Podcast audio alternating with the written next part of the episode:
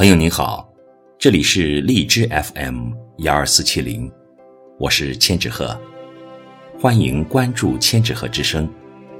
今天我和您分享的是一个诗人的诗意生活节选，作者杜卫东。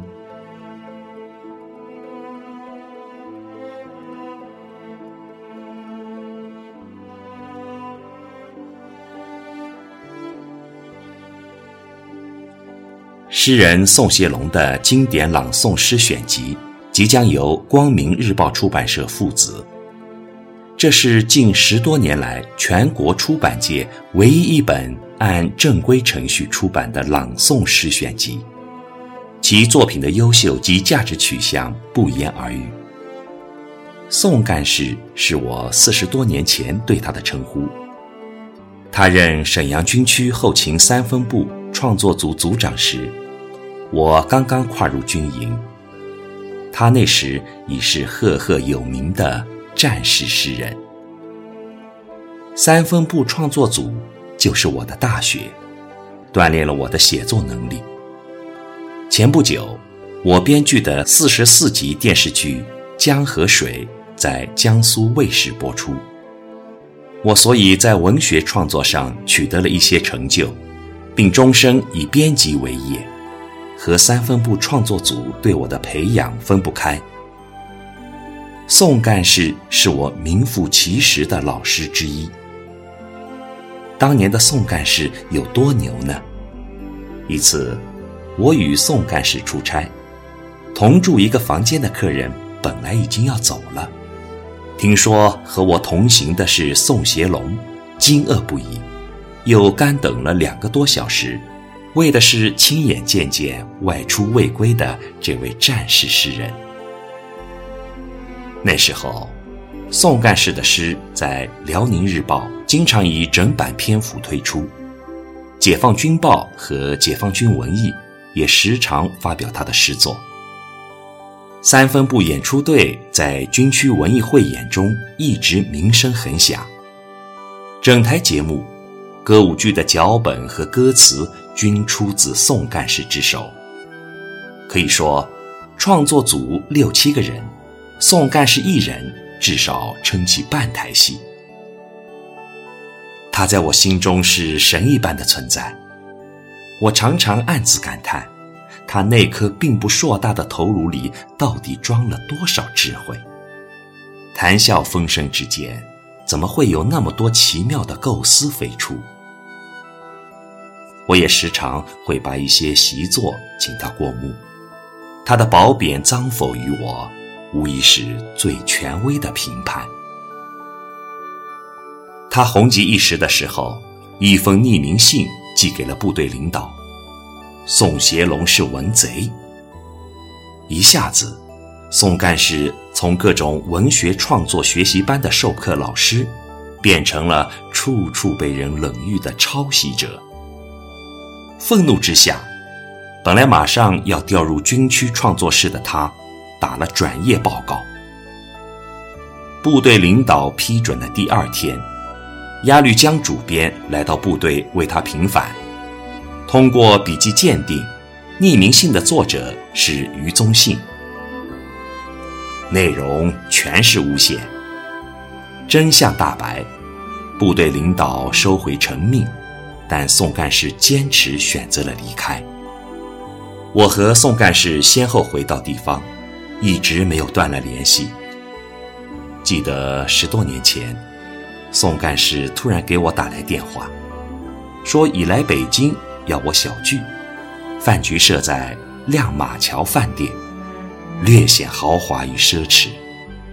我们追忆往事，畅叙友情，尽欢而散。不想走出电梯后，宋干事悄悄拉了一下我的衣袖，递给我一张医院的化验单，小声说：“卫东，我这次来北京，其实是向你告别的。”宋干事说的风轻云淡，与我却不啻是晴天霹雳。看了他的化验单，又向他的女儿求证，确定。他已经被诊断为肝癌，一时喉头哽咽，竟无言以对。我实在不能把眼前这个残酷的现实与刚才席间的欢声笑语连在一起。我不能想象，一个身患绝症的人，在饭桌上居然那样神情气定，并且还罗列了那么多写作计划。世间万事，唯有死最令人恐惧。一个面对死神能够如此淡定的人。该有着怎样的心胸啊！说到宋干事的诗，无需我绕舌。对近年来诗坛上红极一时的口水诗和下半生写作，我实在难以恭维。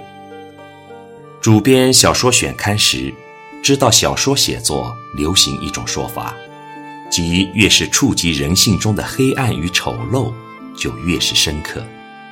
以致一些小说家几乎丧失了正面书写的能力，对生活的丑陋写得得心应手，一旦要描摹真善美，则难以成文。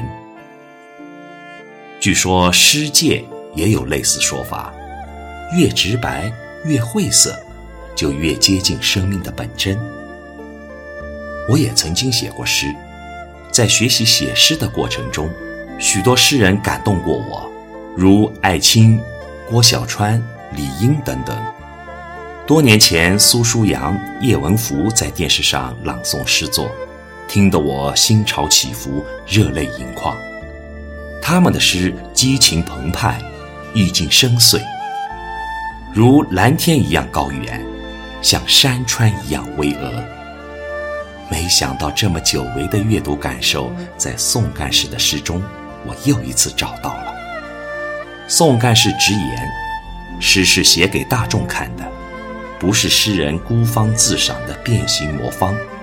我深以为然。宋干事的诗不沉溺于悲欢离合的个人情感，不游弋于风花雪月中玩弄文字游戏，有金戈铁马之声，无娇柔造作之态。这样催人奋进的诗，在他的朗诵诗选中俯拾皆是。我常常感叹，一个鬓染霜雪的老诗人，在胸中还澎湃着如此豪迈的激情，难道不是因为对生活和生命执着的爱吗？诗以言志，文若其人。宋干事的诗，其实就是他人生的真实写照。文学是从积极的方面去影响别人生活的一种手段。雨果认为，诗人有一个债主，那便是人类。他进而指出，成为人民的一个伟大仆人，这肯定不会对诗人有任何损害，因为诗人的职责便是要为人民发出呼声，唤醒人民，催促人民。他甚至认为，对于一个诗人或者小说家，避免使自己的精神对当代人有所影响，把个人的利己生活和全社会伟大的生活隔绝起来，这是一种错误，而且是犯罪。如果我们认同雨果的话，那么宋干事无疑是一位真正的诗人。真的诗人，在生命的任何时段都会活出一份精彩。无论顺境还是坎坷，青丝还是白发，他都会伸开双臂去拥抱美好而艰辛的生活。不信，请读这本诗集。本文是作者为宋协龙朗诵诗选所写的序言，发表于二零一九年六月二十九日《中国财经报》。